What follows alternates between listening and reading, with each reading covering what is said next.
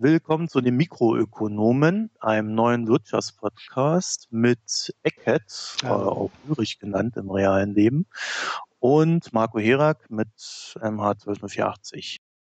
Wir haben uns gedacht, wir fangen diese Sache, die wir jetzt seit, glaube ich, zwei Jahren planen, jetzt einfach mal sehr unkompliziert an, machen die Nullnummer und haben dafür uns zwei Themen ausgesucht und das größte Thema, mit dem fangen wir an. Das ist die gestrige äh, EZB-Entscheidung in Sachen Zinspolitik. Hast du dich damit beschäftigt? Klar, ich glaube, das hat äh, jeder, der sich äh, mit Wirtschaft äh, interessiert, gestern getan. Ähm, sogar Leute, die sich nicht mit Wirtschaft äh, beschäftigen, wie man an den Kommentaren, äh, die teilweise ziemlich daneben waren, äh, ganz gut sehen konnte. Ich habe mir mal ein paar Sachen ausgedruckt dazu und werde jetzt einfach mal sagen, was da passiert ist. Und dann können wir ja ein bisschen drüber sprechen. Und zwar wurde entschieden, dass der Leitzins von 0,05 Prozent auf 0 Prozent sinkt. Äh, das ist eine sehr homöopathische Dose. Dann wurde wesentlich wichtiger beschlossen, den Einlagenzins der Banken bei der EZB auf minus 0,4 Prozent zu senken. Der lag vorher bei minus 0,3 Prozent. Bei dem Einlagenzins der Banken ist es so, dass die überschüssige Liquidität der Banken über Nacht dann bei der EZB eingelagert wird und dafür müssen die nun Geld bezahlen.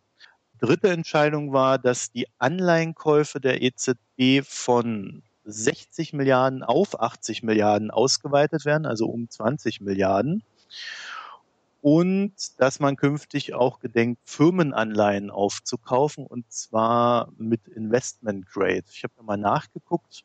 Das heißt, im Duktus der Ratingagenturen wäre das äh, dreimal B bei S&P oder BAA bei Moody's. Also sind jetzt nicht unbedingt die sichersten Anleihen, die man da aufkaufen kann.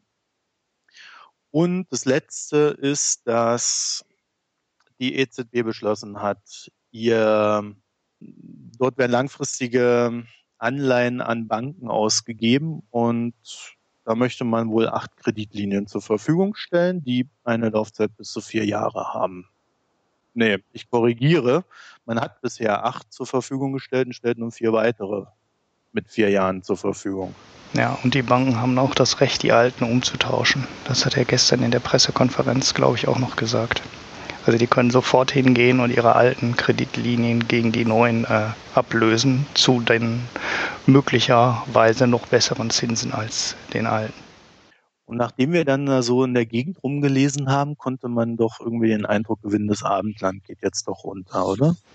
Ja, mindestens. Also wir werden alle sterben, ist der passende Hashtag, den man jedes Mal bringen kann, wenn Draghi irgendwas macht seit den letzten äh, drei Jahren, seit er All-In gegangen ist, ist jeder neue Schritt ähm, immer wieder ein weiteres All-In. Ich weiß nicht, wie das beim Pokern genau funktioniert, weil er ist ja schon All-In mehrfach. Naja, ähm, was soll man sagen? Er muss halt die Sachen ausbügeln, die die Politik nicht auf die Reihe kriegt. Ja, wir können ja mal die Wirtschaftswoche vivo.de sprechen lassen. Die hat hier vier schöne Überschriften der Thematik in ihrem Schwerpunkt, nennt sie es.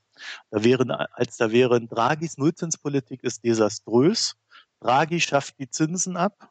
Warum Draghis Maßnahmen, Maßnahmenfeuerwerk so riskant ist und die weltfremde Logik der EZB. Also ich glaube, das trifft so ganz gut, wie in Deutschland diese Thematik äh, behandelt wird.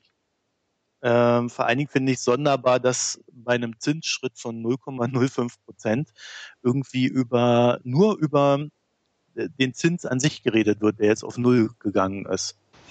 Ja, der, die, du hast ja gerade schon bei der Aufzählung gesagt, dass die minus 0,4 Prozent für den Übernachtzins ähm, wahrscheinlich äh, der entscheidendere Faktor bei der ganzen Entscheidung war und die Aufstockung von 60 auf 80 Milliarden.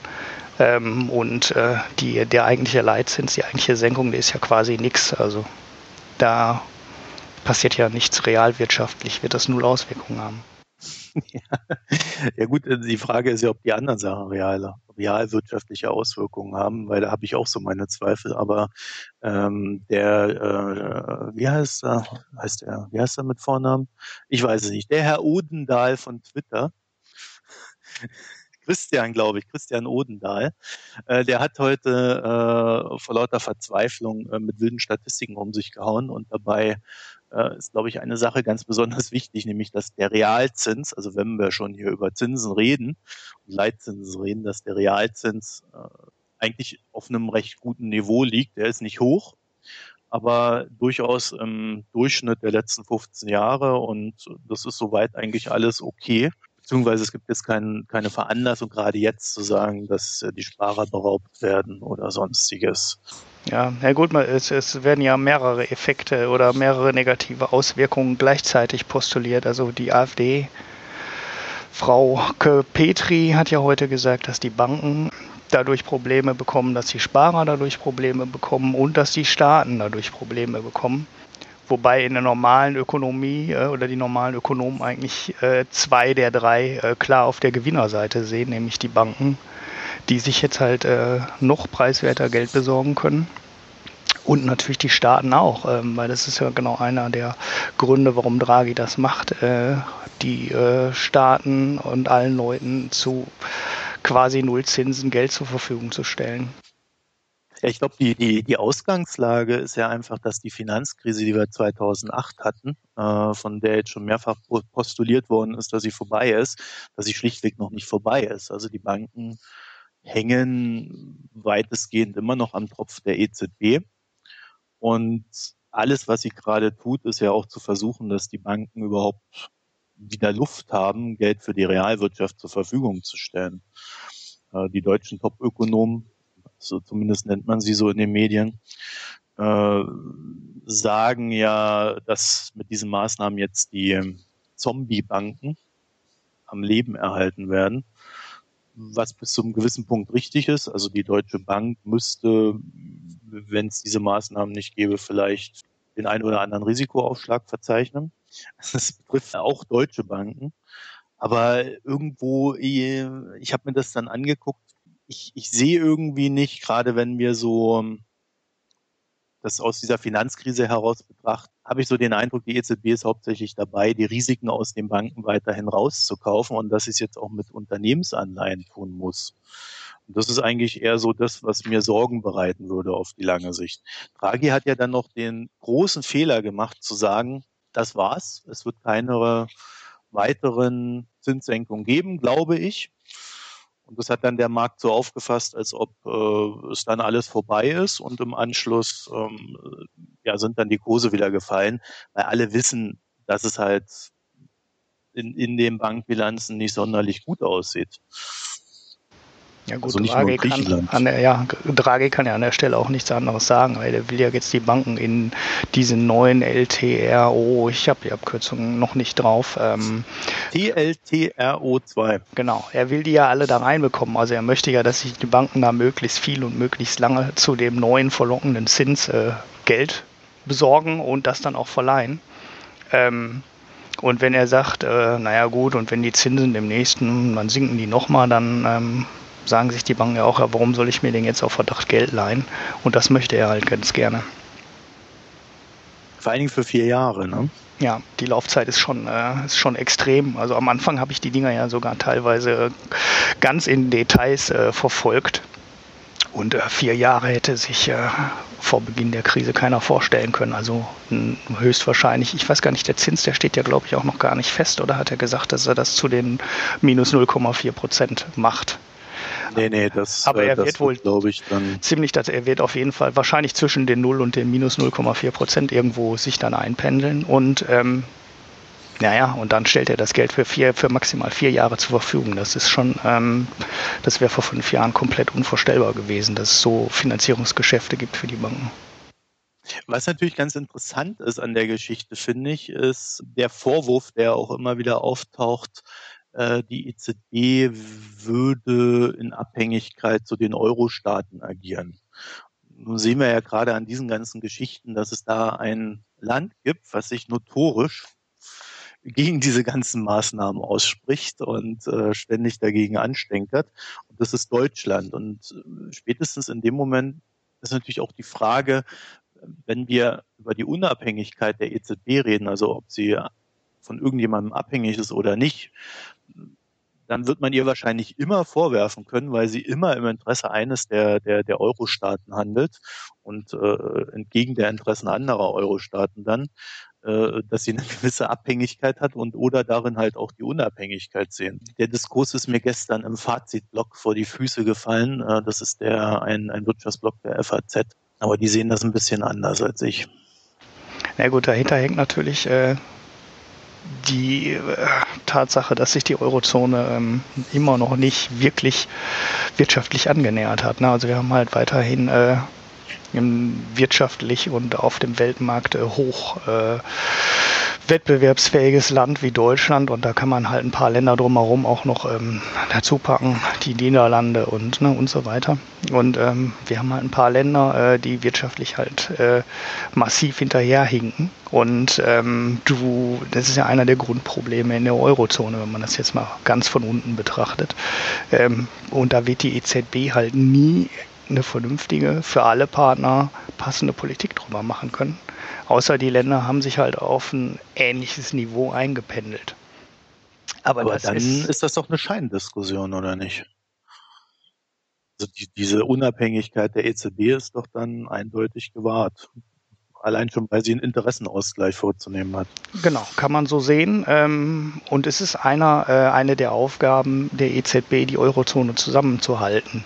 Und ähm, damit macht sie natürlich ähm, tendenziell immer Politik für den schwächsten Teil der Eurozone und ähm, nicht die Politik für den starken Teil der Eurozone. Das ist nun mal so, wenn man, äh, wenn man den äh, ja, Laden zusammenhalten muss. Und das ist ja gerade die Aufgabe, die die EZB übernimmt, die die Politik über die Fiskalpolitik, wo es eigentlich viel besser aufgehoben wäre, meiner Meinung nach, ähm, im Moment nicht übernimmt, weil sie die äh, schwachen Länder ähm, dazu zwingt, noch weiter zu sparen. Und äh, na gut, so kommen die halt wirtschaftlich äh, nicht aus dem Keller, ähm, wenn alle gleichzeitig da in Griechenland und äh, eingeschränkt in Italien und Portugal ähm, auf der Bremse stehen. Ist denn dieses, ist denn der Rückkauf der Firmenanleihen, die sie jetzt starten wollen? Also ich kann mir darunter zugegebenermaßen wenig vorstellen. Ich weiß nur, dass der ähm, Rückkauf der Staatsanleihen so funktioniert. Man hat halt die Euro-Staaten und dann wird anteilig bei jedem einfach gekauft. Also das ist so ein so nach dem Gießkannenprinzip. Alle profitieren. Äh, ich habe es leider nicht mehr mitverfolgt, ob Griechenland immer noch ausgenommen ist äh, von der Geschichte. Es war ebenfalls damals so.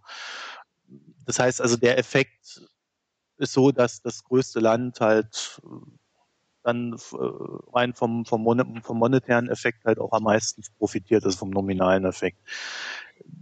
Bei den Firmenanleihen ist das, ist das, wenn ich mir das vorstelle, man nimmt dann, was weiß ich, die DAX-Werte aus Deutschland und die, die Vergleichswerte aus, aus den anderen Ländern. Führt das zu Investitionen? Es soll eine, ähm, eine Senkung des äh, Zinsniveaus wahrscheinlich bewirken. Ähm, die Frage ist, ob überhaupt, ob du überhaupt in dem Bereich, in dem die EZB jetzt ankaufst, äh, relevante hohe Zinsen hast, also ob da wirklich das Problem liegt, ob die Unternehmensanleihen im äh, Investment Grade, also BBB und äh, besser, ähm, das eigentliche Problem sind, weil die wirklich hohen Zinsen ähm, liegen halt in den Bereichen darunter und da sind ja gar nicht so, äh, so wenige Firmen. Man äh, vertut sich, äh, wenn man ähm, auf die Ratings äh, von Unternehmen guckt, da denkt man, das ist oh, angesehenes Unternehmen und ist ja schon, weiß ich nicht, wie viel, 100 Jahre alt.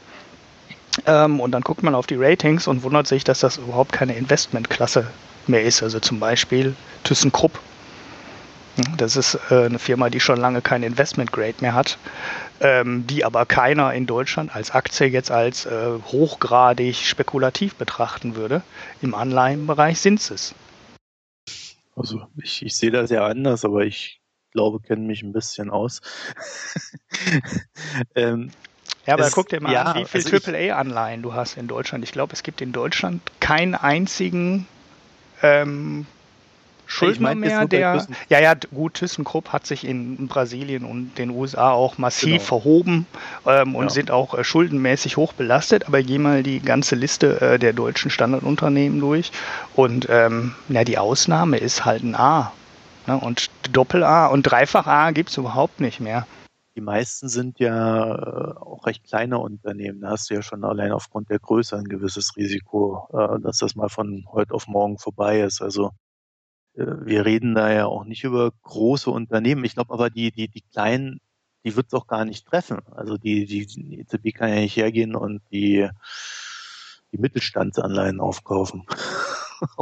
auch wenn da eine, einige Leute sehr dankbar wären, äh, wenn sie ihren Schrott losbekommen würden. Ne?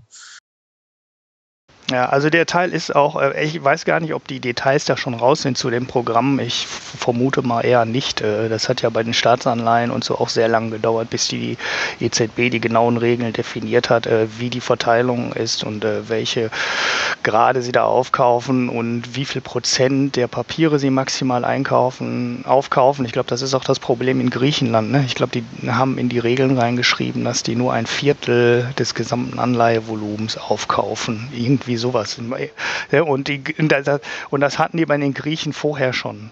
Also die EZB hatte schon vorher so viele Anleihen gekauft, dass die da trotz großer Ausweitung der Aufkaufprogramme gar nichts mehr zusätzlich kaufen durften, weil sie die Maximalgrenze da schon hatten, die Deutschland unbedingt drin haben wollte. Damit das bloß keine Staatsfinanzierung ist, durften sie dann halt nur ein Viertel der Anleihen aufkaufen. Ähm, naja, also bis April werden wir es wissen, äh, wie die Regeln sind, weil dann will die EZB damit beginnen. Das heißt irgendwie äh, 20 Tage. Also viel Zeit hat sie nicht. Äh, ich habe jetzt aber dazu auch keine weiteren Details tatsächlich gefunden. Was mir noch so untergekommen ist, ist so die Frage, äh, wie jetzt so die anderen Länder reagieren werden. Das heißt, äh, zuvor das natürlich die USA über die FED, die US-Notenbank, die haben, die haben jetzt echt ein Problem, weil eigentlich wollten sie ja an, anfangen, ihre Zinsen zu erhöhen. Nur ähm, spricht halt nichts dafür. Also einmal ist den China quergeschossen, dann äh, kommt jetzt die EZB mit dieser doch überraschend, diesem überraschend starken Statement. Ich glaube, das ist auch so ein bisschen der Versuch, das einmalig zu machen, um es endlich zu beenden. Äh, und die, die FED ist jetzt halt in der Lage, dass sie ähm, erstmal eigentlich nicht ihre Zinsen erhöhen kann. Und äh, es gibt, gab dann so eine schöne Umfrage am Donnerstag, ähm, dem der nach die Fed, dass der da nur drei Prozent der Marktteilnehmer überhaupt noch glauben, dass die Fed jetzt demnächst die Zinsen erhöhen wird. Und man sich auf Juno verschiebt mit der Erhöhung. Ob es dann kommt, man wird es sehen, ich weiß es nicht. Äh, ich glaube eher nicht. Ja, dazu müssten wir jetzt den André Kühlens dazu holen.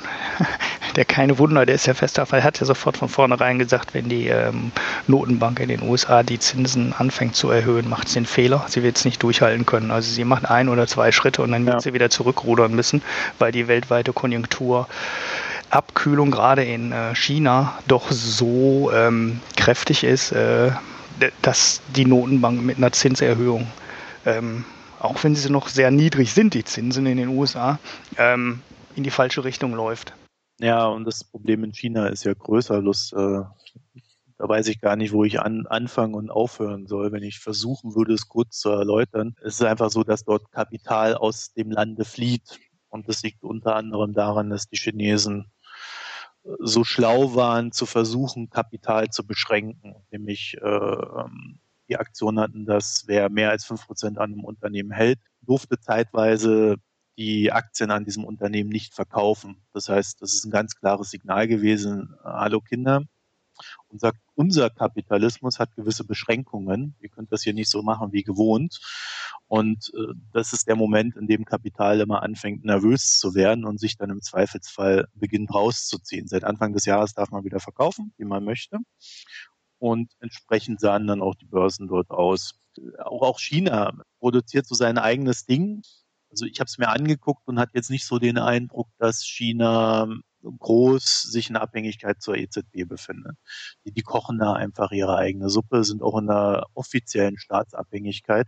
Das heißt, aus der Ecke würde ich jetzt äh, überhaupt nichts als Reaktion darauf erwarten. Nee, ich glaube, die Chinesen, äh, das sehe ich genauso. Die Chinesen haben genug Probleme vor der eigenen Haustüre. Die werden nicht auf die EZB in irgendeiner Art und Weise groß reagieren müssen. Den Wechselkurs haben sie eh gefixt. Und ähm, naja, sie haben halt auch Devisenreserven, die gigantisch sind. Äh, was waren es? 3,2 Billionen Dollar. Das heißt, wenn denen jetzt 20 oder 30 Na, Milliarden. Nicht mehr so viel. Ich meine, ich hätte die Zahl noch gelesen jetzt vor kurzem. Das sind nur noch drei. Nur noch drei, okay. Und sie hatten 30 Milliarden Abflüsse, was sich total dramatisch anhört, aber das war gerade mal ein, äh, was ist das, ein Prozent, ne? Ja, es ist ein Prozent. Also es, rei also, es reicht noch ein paar Monate, die Devisenreserven. Ja, momentan sinkt es mit einer Rate von 0,1 Okay, also pro Monat. Also äh, Ja. es kann noch ein bisschen so weitergehen. Die, die Reserven sind enorm. Ja, und es Aber- ist halt auch ein Land mit einem riesen ähm, ähm, Handelsbilanzüberschuss, dass da gewisse Geldströme dagegen dann arbeiten. Ist jetzt auch nicht, äh, ist halt in der Natur der Dinge, dass das nicht, äh, dass die nur Handelsbilanzüberschüsse ins Land holen und das Geld dann komplett im Land lassen, ist eher ungewöhnlich. Das ist ja das Problem, was Deutschland auch hat. Ne? Wir haben halt immer Handelsbilanzüberschüsse und müssen dann unser Geld irgendwo investieren und dann kauft man dafür Anleihen in Griechenland, Italien, Spanien und Portugal, weil die ja risikolos sind. und irgendwann fliegen uns die Dinger dann um die Ohren, weil dann irgendjemandem mal auffällt, äh, dass wir immer mehr Geld haben und die anderen immer mehr Schulden und dann ähm, macht es halt irgendwann Peng. Naja, die Chinesen haben US-Anleihen gekauft, äh, den liquidesten und größten Markt und haben sich jetzt äh, auch begonnen, aus dem US-Markt zurückzuziehen. Das heißt also, da äh, macht es dann auch irgendwann mal Ping-Pong. Und äh, äh, also sie haben, glaube ich, schon vor, vor längerer Zeit aufgehört, neue zu kaufen und haben jetzt, äh, äh, als die Verwerfungen Anfang des Jahres waren, auch mal aktiv Geld rausgezogen. Also das ist auch so eine so ein recht interessanter Nebeneffekt, äh, der da stattfindet.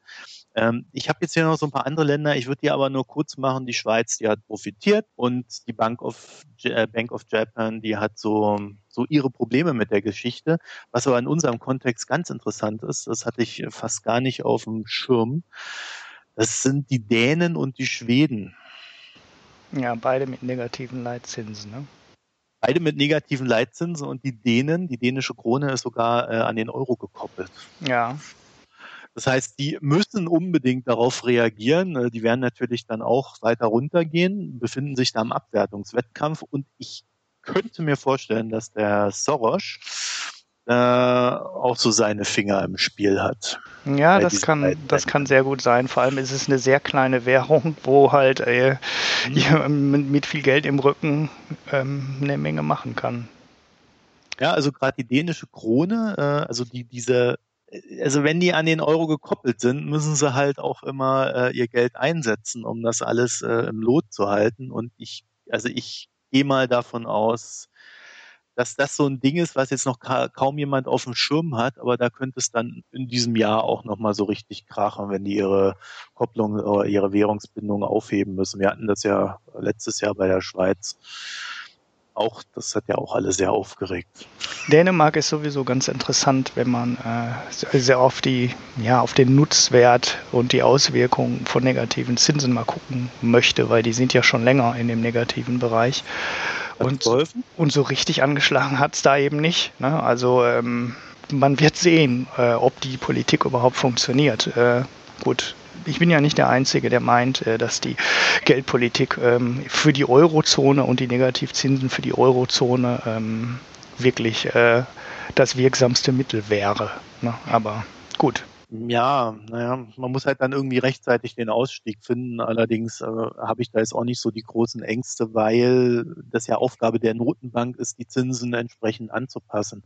Vielleicht noch die Frage aller Fragen, die in Deutschland immer so rumgeht. Ich halte es ja für bescheuert, aber äh, wir können sie ja der, der Vollständigkeit halber dann doch noch äh, behandeln. Äh, wird der deutsche Sparer enteignet? Na gut, da, hat, da hattest du vorhin schon, glaube ich, schon den richtigen äh, genannt. Ähm, Christoph Christian Odenthal mit dem, äh, Christian Odenthal. mit dem, mit dem Tweet äh, und dem Hinweis auf den Realzins, äh, der ja ähm, das eigentliche entscheidende Kriterium für Enteignung oder Nichtenteignung von Sparern ist.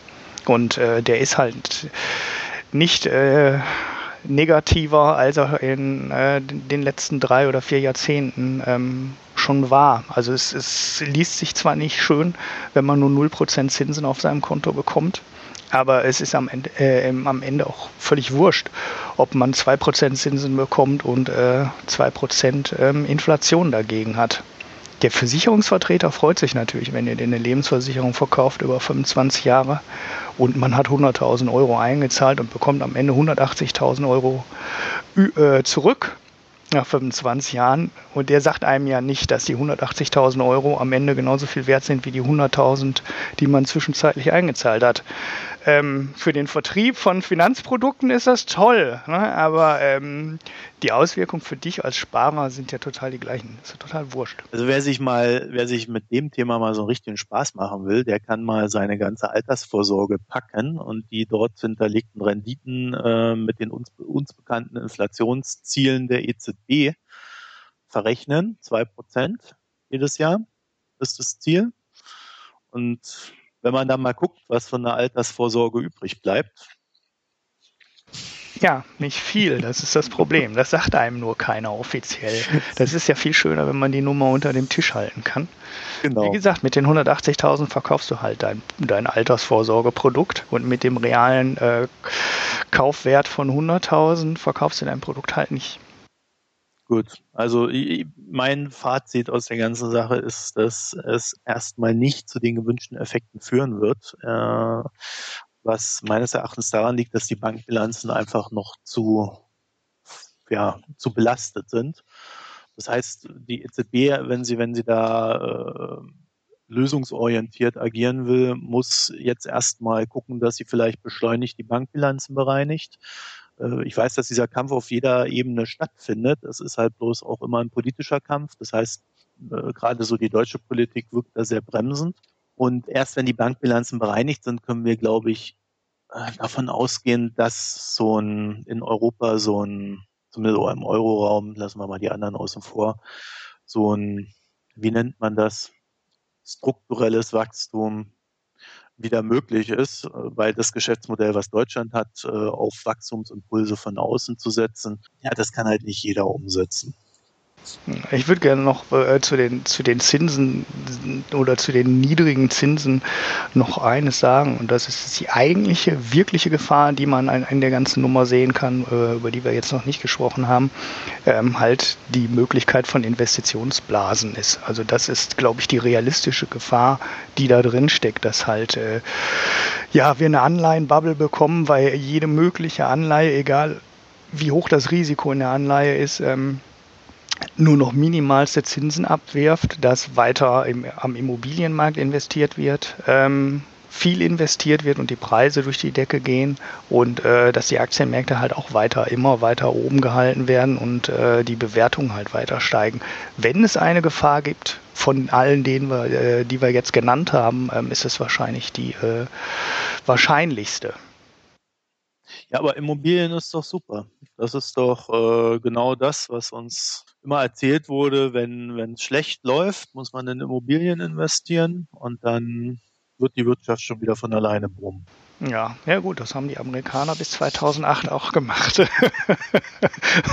und dann war halt irgendwann Ende, ja. Hm. Ja, es ist halt einfach so, dass äh, wenn du das realwirtschaftlich betrachtest, ist so ein Immobilienbau halt der größte Hebel, den du überhaupt hast, weil äh, es quasi jeden trifft und betrifft und jeder irgendwie irgendeinen Anteil daran hat.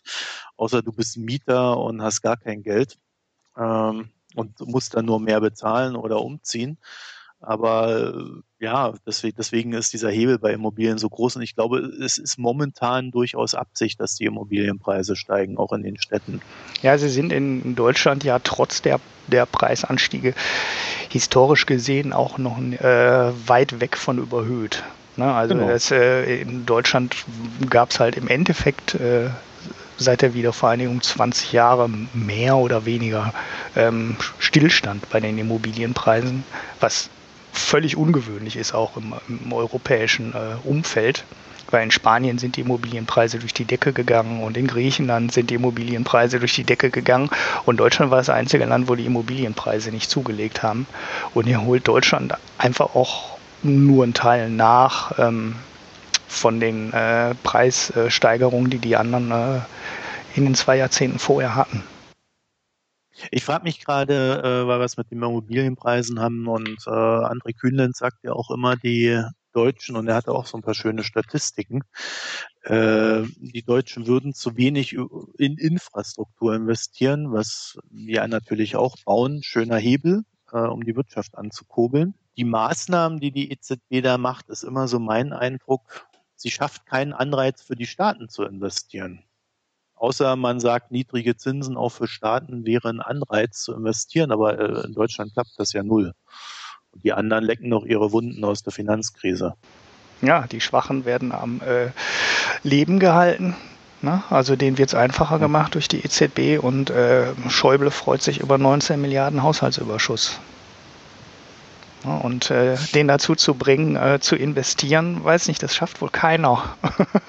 Der muss eine schwarze Null haben und dann ist er glücklich. Damit er überhaupt mal ein bisschen Geld anpackt, müssen eine Million Flüchtlinge nach Deutschland kommen, dann macht er mal ein paar Milliarden locker. Aber ähm, vorher passierte ja absolut gar nichts. Ja, dazu hat Merkel sich äh, bei Anne Will geäußert, als sie über Flüchtlinge geredet hat. Äh, da hat sie einen ganz interessanten Nebensatz gesagt, der dann wohl auch die, die, den Kern dieser Ideologie trifft. Äh, und zwar zog sich darauf, dass man jetzt in Deutschland äh, eine schwarze Null braucht, weil man ja eine alternde Gesellschaft ist. Ja.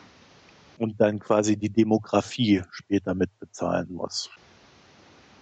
Ja. Also das vielleicht auch noch, äh, weil das habe ich so, habe ich das noch nirgendwo als Argument gelesen. Äh, scheint ihr aber ein sehr wichtiges Argument zu sein, wenn sie das in so einem Kontext dann irgendwie auch noch reinbaut. Dass das äh, einfach mal, ich, ich will es jetzt noch nicht werten, ich habe da noch, noch nicht abschließend drüber nachgedacht, aber ich fand es mal eins der interessanteren Argumente.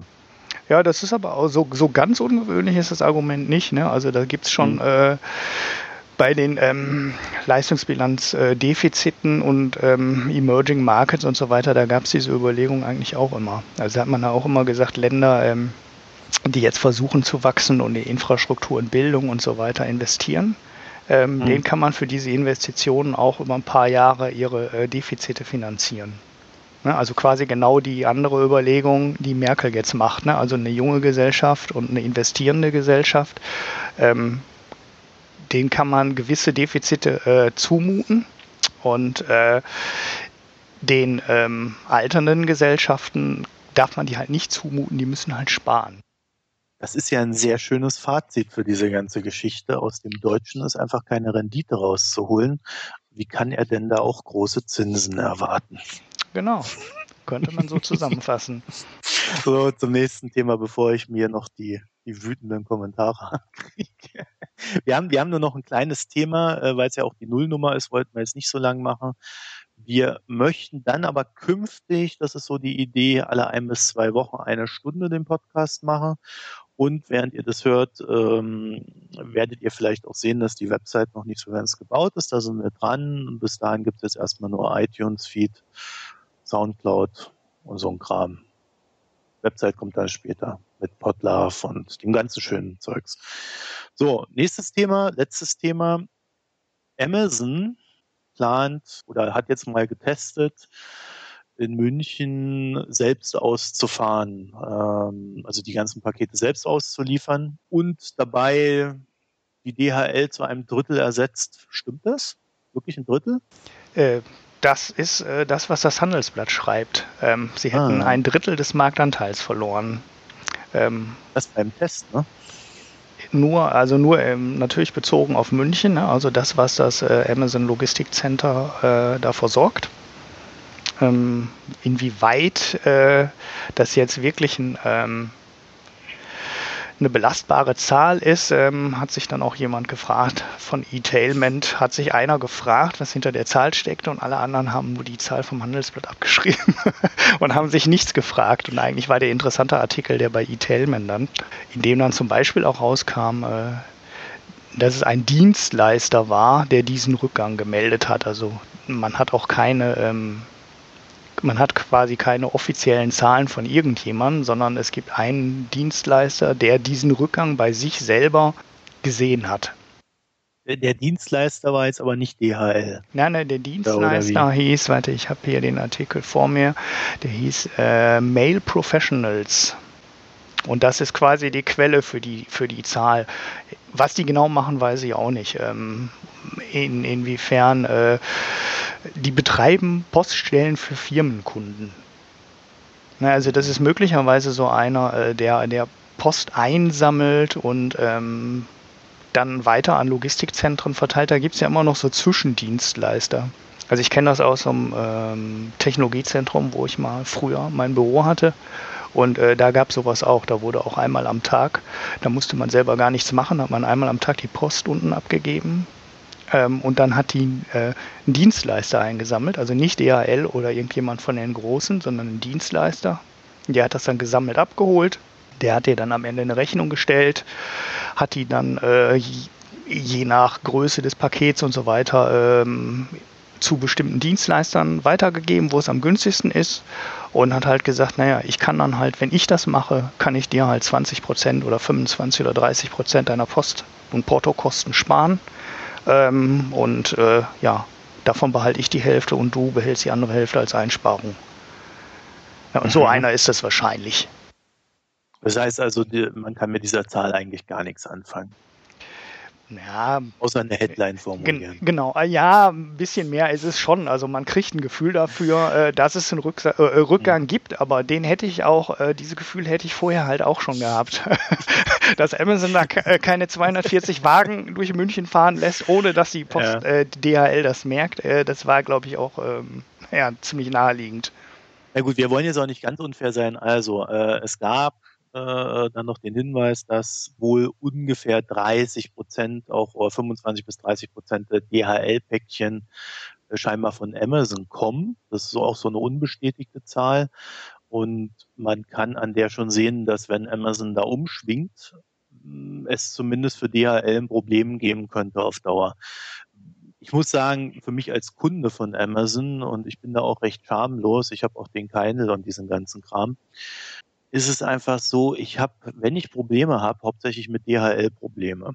Und wenn Amazon das selber macht, habe ich so ein bisschen die vage Hoffnung, dass diese Probleme weniger werden. Ja. ja also so ganz äh, losgelöst all dessen, was das dann wieder äh, für, für Branchen heißt äh, und ähnliches. Mir ist das im Endeffekt egal, wer da liefert. Äh, es ist nur einfach so, die DHL-Leute, die sind nur bedingt zuverlässig. Ja, meine Erfahrungen sind eigentlich ganz gut. Da hatten wir auch über Twitter mal ähm, drüber geschnackt. Äh, DRL ist von denen, die hier hinkommen, eigentlich der zuverlässigste und äh, der mit den freundlichsten äh, Mitarbeitern. Gut, man muss auf der anderen Seite sagen, Amazon hat extrem hohe Anforderungen ne? und die haben halt auch extrem viel vor was Same-Day-Delivery, was demnächst Lebensmittel und ähnliches angeht. Und ähm, ich weiß nicht, ob es in Deutschland einen Dienstleister gibt, der das überhaupt bieten kann. Ne? Also die Frage ist vielleicht, die sich Amazon stellt, gar nicht, äh, wollen wir das billiger machen, sondern äh, die Frage, die die sich stellen, ist vielleicht viel eher, ähm, müssen wir das selber machen, ähm, weil keiner das abdecken kann, was wir wollen. Das glaube ich tatsächlich wird so sein.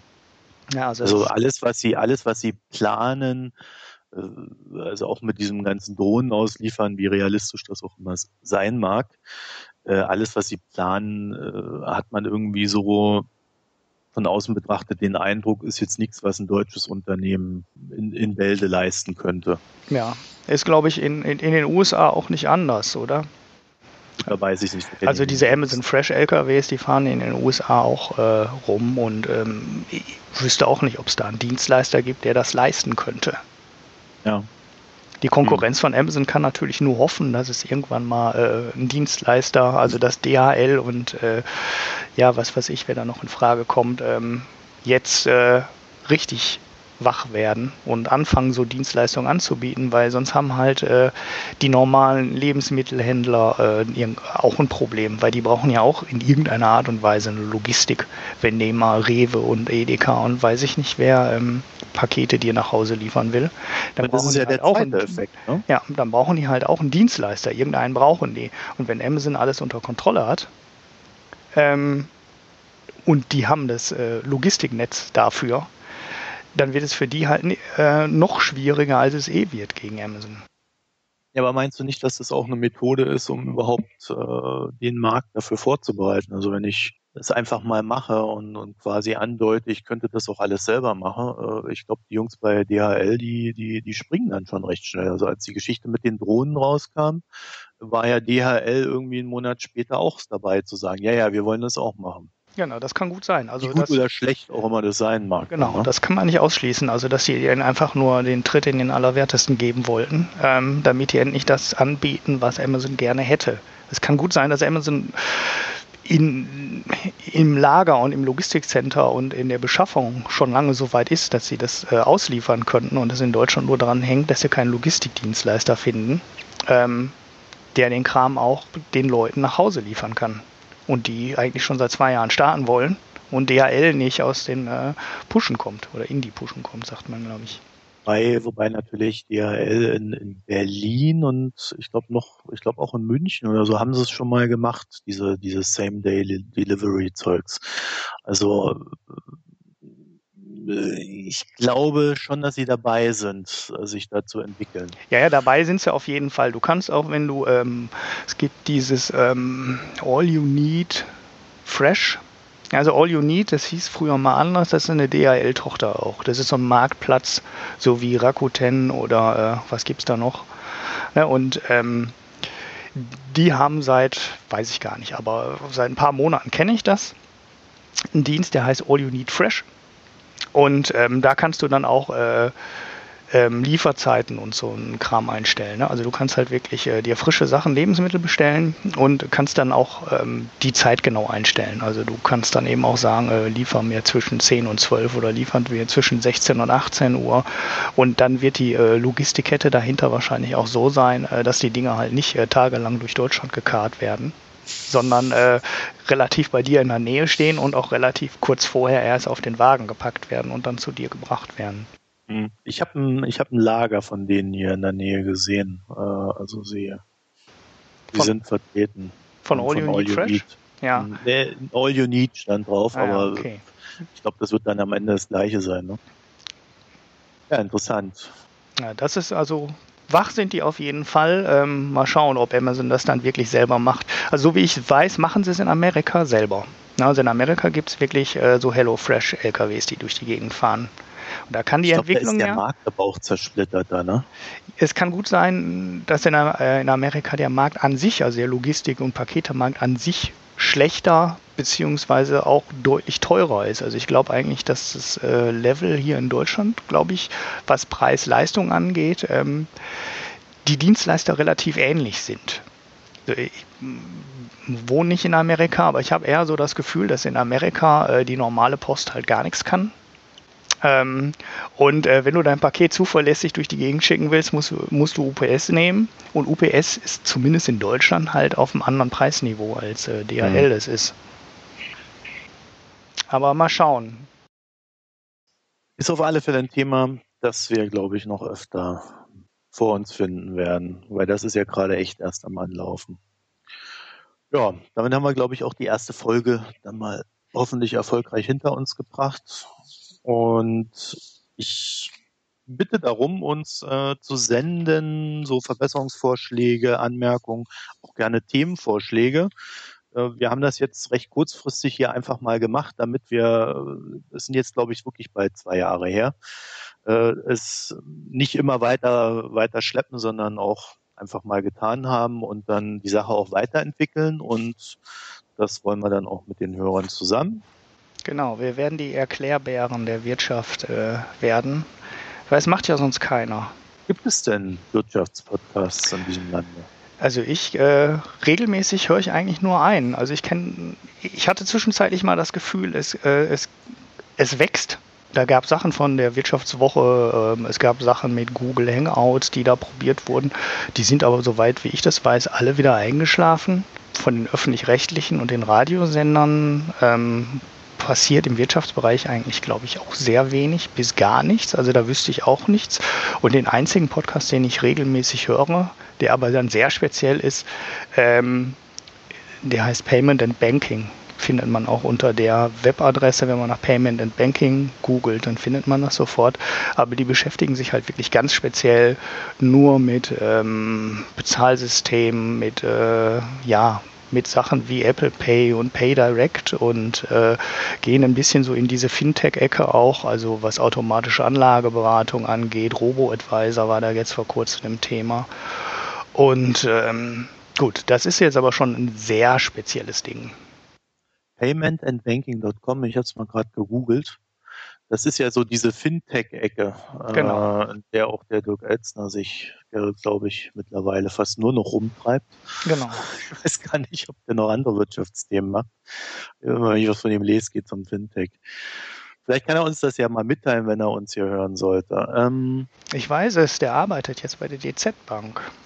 Ach. In so, in so einer, ja, grob Strategie-Inkubator. Äh, Geschichte, die äh, die, die, die, die äh, Volks- und Raiffeisenbanken und die Genossenschaftsbanken da aufbauen wollen.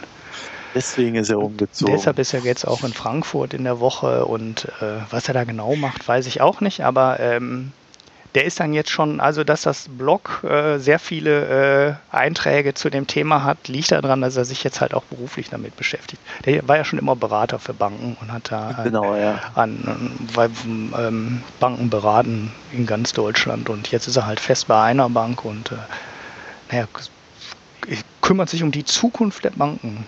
Ach, das ist wundervoll. Ich habe ja auch mein Konto zur Number 26 geändert, äh, gewechselt von der Deutschen Bank aus Sicherheitsgründen, äh, weil die ja auch kurz vor der Pleite steht. naja, nicht ganz, aber. Das läuft übrigens auf ja. den äh, Genossenschaftsbankensystemen, das weiß ich aus dem Payment and Banking Podcast. Äh, ja, das, das ist mir wohl bewusst. Ähm, das ist äh, Wirecard Bank steckt dahinter und die haben so ein White Label. Ja. Und ähm, der Effekt von diesem Number 26 ist äh, recht interessanter. Äh, jede Buchung, die ich mache, läuft komplett durch. Sei es über meine Kreditkarte oder die Maestro-Karte, die du noch dabei kriegst. Das heißt, ich habe immer live einen Kontostand und äh, ich merke regelrecht, dass ich eine wesentlich bessere Kontrolle über mein Geld habe als vorher. Ja die größten Löcher haben ja immer die Kreditkarten gerissen, die dann so einen Monat später äh, mal äh, die, die gesammelt die ganzen Buchungen des Monats dann abbuchen. Ja, so im Januar, wenn die Weihnachtsgeschenke alle abgebucht werden. Oh, ja, so, ja. Das, das, war auch ein sehr schöner Monat. Ja. Und dann steht man dann immer da und denkt sich, huch, habe ich das wirklich alles so gekauft? Ja, hat man. Äh, und das, das habe ich jetzt nicht mehr. Und äh, das gefällt mir recht gut. Und es äh, ist so eine, ich weiß nicht, ob es noch andere Banken mittlerweile gibt, aber das war jetzt so die größte. Die haben jetzt über 100.000 Kunden. Und mir gefällt die Idee ganz gut, weil seit, ja, seitdem ich mich eigentlich mit dieser Branche beschäftige, das sind jetzt glaube ich auch schon 20 Jahre her, äh, habe ich immer so dieses Gefühl gehabt, äh, Banking ist notwendig, aber Banken nicht. Ja ich brauche keine Bank eigentlich, ich brauche nur das, das Abwicklungssystem. Ich will mich nicht damit beschäftigen, was die Bank mir noch alles anzubieten hat. Leider wird es bei Number 26 nicht so bleiben, wie es momentan ist, aber momentan ist es eine reine Bank, die nur Banking macht. Ja, das aber jetzt nur noch so, ja, ich weiß nicht, wollen wir den, den privaten Klatsch und Tratsch über Herrn Elzner rausschneiden? Weiß nicht. Da gibt es eine Stelle, wo man es gut rausschneiden kann. Werbung gemacht äh, und, und äh, alle, alle lieben Grüße von uns. Genau, wir brauchen Stelle. ganz viele Sponsoren auch. Ne? Also leg los. Und, und Number wenn 26. Ihr sponsort, ne, dann reden wir nicht über eure. genau, wir, wir, kassieren Schweigegeld. Das ist in vielen äh, Märkten eh der äh, profitablere Einkommenszweig. Gut, in dem Sinne, jetzt haben wir es uns mit allen verscherzt. Auf Wiedersehen. Äh, hören. Ciao.